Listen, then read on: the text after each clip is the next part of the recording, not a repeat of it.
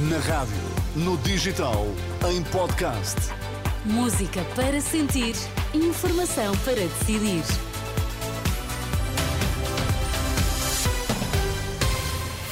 Notícias na Renascença, para já os títulos em destaque. José Manuel Bolieiro, indigitado para desfiar o próximo governo nos Açores, garante a entrevista à Renascença que vai avançar com um governo minoritário.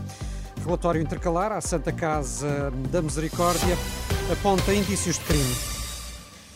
O governo português chamou o embaixador da Rússia em Lisboa. É um anúncio feito pelo Ministério dos Negócios Estrangeiros. Isto com vista a prestar esclarecimentos sobre a morte de Alexei Navalny. O Ministério de João Gomes Cravinho refere que este pedido acontece na sequência da morte de um dos principais opositores políticos do regime de Vladimir Putin.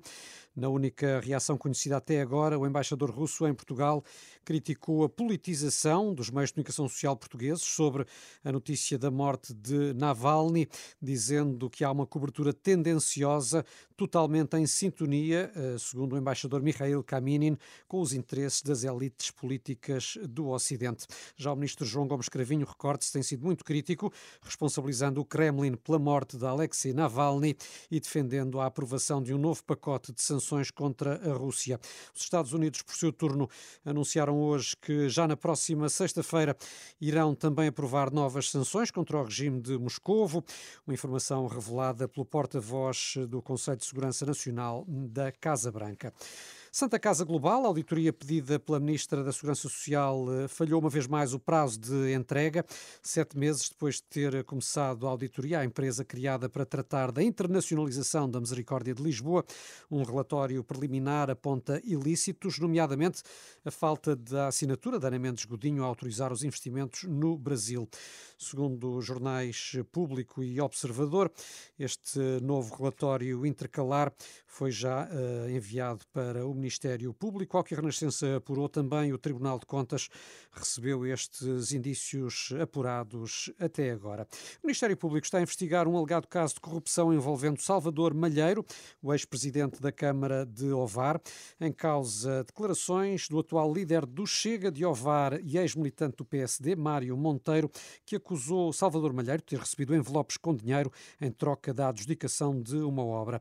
Malheiro anunciou por seu turno ter apresentado uma queixa-crime contra o autor da denúncia. O certo é que o Ministério Público avançou com uma investigação a estas eh, denúncias de alegada corrupção envolver o ex-presidente da Câmara de Ovar. Já depois de indigitado para formar novo governo regional dos Açores, José Manuel Bolieiro insiste em entrevista à Renascença que a coligação PST-CDS-PPM não fará acordos de governo com outros partidos. Bolieiro promete ainda assim ter a humildade democrática para o diálogo e para a concertação, mas deixa uma certeza: se o programa de governo for rejeitado, voltará a candidatar-se à presidência do governo. Sim, nós faremos um exercício democrático pela estabilidade e pela governabilidade com uma, um governo de maioria maioria relativa, com o necessário diálogo e concertação com todos os partidos políticos em sede parlamentar, porque é de interesse, é a leitura que eu faço, para os Açores, a estabilidade e a governabilidade, eh, de modo a que possamos eh, cumprir desde logo uma legislatura isso requer com certeza muito diálogo eh, perante um fenómeno de eh, governação de maioria relativa. Mas é democrático, é natural. Eh, relembro que o meu resultado eleitoral foi de 42% dos votos dos eleitores, o que é muito significativo e, portanto, é inequívoco esta vitória da legitimidade democrática. Não teme que exista logo à partida uma rejeição do programa de governo?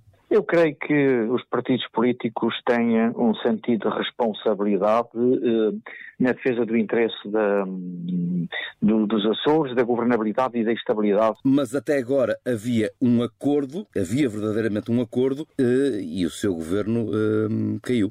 Eh, pois, mais uma razão, não é? Quer dizer, eh, não é dependente dos acordos, é um exercício de contexto e permanente, e portanto vale mais sobretudo, o sentido de responsabilidade, a humildade democrática para diálogo e para concertação e também o reconhecimento do que foi a soberana decisão do povo de forma inequívoca, com 42%. E, portanto, quem quiser corresponder enquanto democrata à uh, vontade soberana do povo tem que, uh, naturalmente, compreender e aceitar que o mandato do povo foi pela continuidade desta governação, que foi julgada perante um ato eleitoral na sequência da interrupção da legislatura. O que fará caso o programa de governo seja rejeitado? Bom, uh, o, que a lei, o que a lei determina, não há. Volta-se uh, a candidatar? Sim. Ou seja, se porventura o, este governo não vingasse, uh, estaria disponível para se recandidatar a novas eleições para a presidência do governo? Sem dúvida, e fazendo o devido esclarecimento cívico ao povo, como aliás tive a oportunidade de fazer, Uh, nessa interrupção da legislatura de que uh, havia que responsabilizar os autores e protagonistas da, instabilidade e de governabilidade da região. José Manuel Bolieiro, ouvido pelo jornalista Pedro Mesquita, na primeira entrevista desde que esta tarde foi então convidado a formar novo governo pelo representante da República nos Açores. Recorde-se que a coligação chefiada por Bolieiro venceu as eleições do passado dia 4, mas sem maioria absoluta.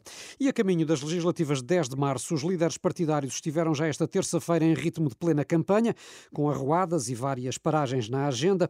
Um dos temas do dia foi a dúvida sobre os cenários de governabilidade que podem surgir das eleições, com Rui Tavares do Livre a descrever assim a situação. Temos a política portuguesa dividida em três segmentos um da esquerda, que estaria disponível para negociar em termos de governabilidade, outro eh, entre a AD e a Iniciativa Liberal, que também já demonstraram disponibilidade para negociar, e outro que é o da extrema-direita, com quem toda a gente diz que não negocia. Portanto, é preciso decidir entre os dois blocos que estão mais à frente nas sondagens, o da esquerda e o da direita democrática, qual é que tem o maior número de deputados para poder formar governo. Rui Tavares, em declarações aos jornalistas numa visita ao Instituto Politécnico de Tomar, já Inês Souza Real do PAN limita-se a colocar Luís Montenegro e Pedro Nuno Santos no mesmo plano. Não vemos estes dois candidatos terem uma preocupação em alinhar o desenvolvimento económico com as alterações climáticas e a conservação da natureza. Nós precisamos trazer esta visão para um futuro verde para a governação e isso só se fará com partidos como o PAN, que têm de facto esta preocupação, quer ao nível da descarbonização, mas também dos valores da conservação da natureza. Inês Sousa Real em declarações numa visita à Açor, no distrito de Coimbra. Paulo Raimundo, do PCP, questionado se está disponível a viabilizar um governo da AD, limita-se a pedir mais votos para a CDU. Aquilo que é fundamental é, é elegermos deputados que permitam uma correlação de forças na Assembleia da República para mudar o rumo do que o país tem seguido. Líder comunista em Chaves, quanto a Rui Rocha da Iniciativa Liberal, deixa uma certeza. A Iniciativa Liberal não viabiliza governos do PS, seja do PS sozinho, seja em algum tipo de arranjo com o Bloco de Esquerda e com o PCP, com outros partidos de esquerda. Já Pedro Nuno Santos voltou a insistir no pedido de esclarecimento a Luís Montenegro sobre a possível viabilização de um governo minoritário do PS. Simplesmente foi feita uma pergunta aos dois, eu respondi e ele não respondeu. Clareza, nós temos a confiança de que podemos ganhar as eleições com humildade, respeito por quem vai votar só no dia 10 de março, mas com a confiança de que nós podemos ganhar. Essa resposta é só de alguém que quer fugir a uma pergunta que lhe é, tem sido sistematicamente colocada desde o início. Repito, o PS só governa se ganhar ou conseguir formar uma maioria. Luís Montenegro, pela parte que lhe toca, repetiu hoje que a Aliança Democrática é a única força que pode garantir estabilidade após as próximas eleições e acusou o PS de, nos últimos anos, ter sido responsável pelas crises políticas. Montenegro, que teve a seu lado esta tarde Cavaco Silva e Francisco Pinto Balsemão na apresentação do livro 40 anos de História do Instituto Sá Carneiro. O antigo presidente da República voltou a dizer dizer que o país precisa de um novo rumo que só a AD é capaz de proporcionar. E não quero ser comentador, porque existem muitos comentadores e eu não quero acrescentar mais um.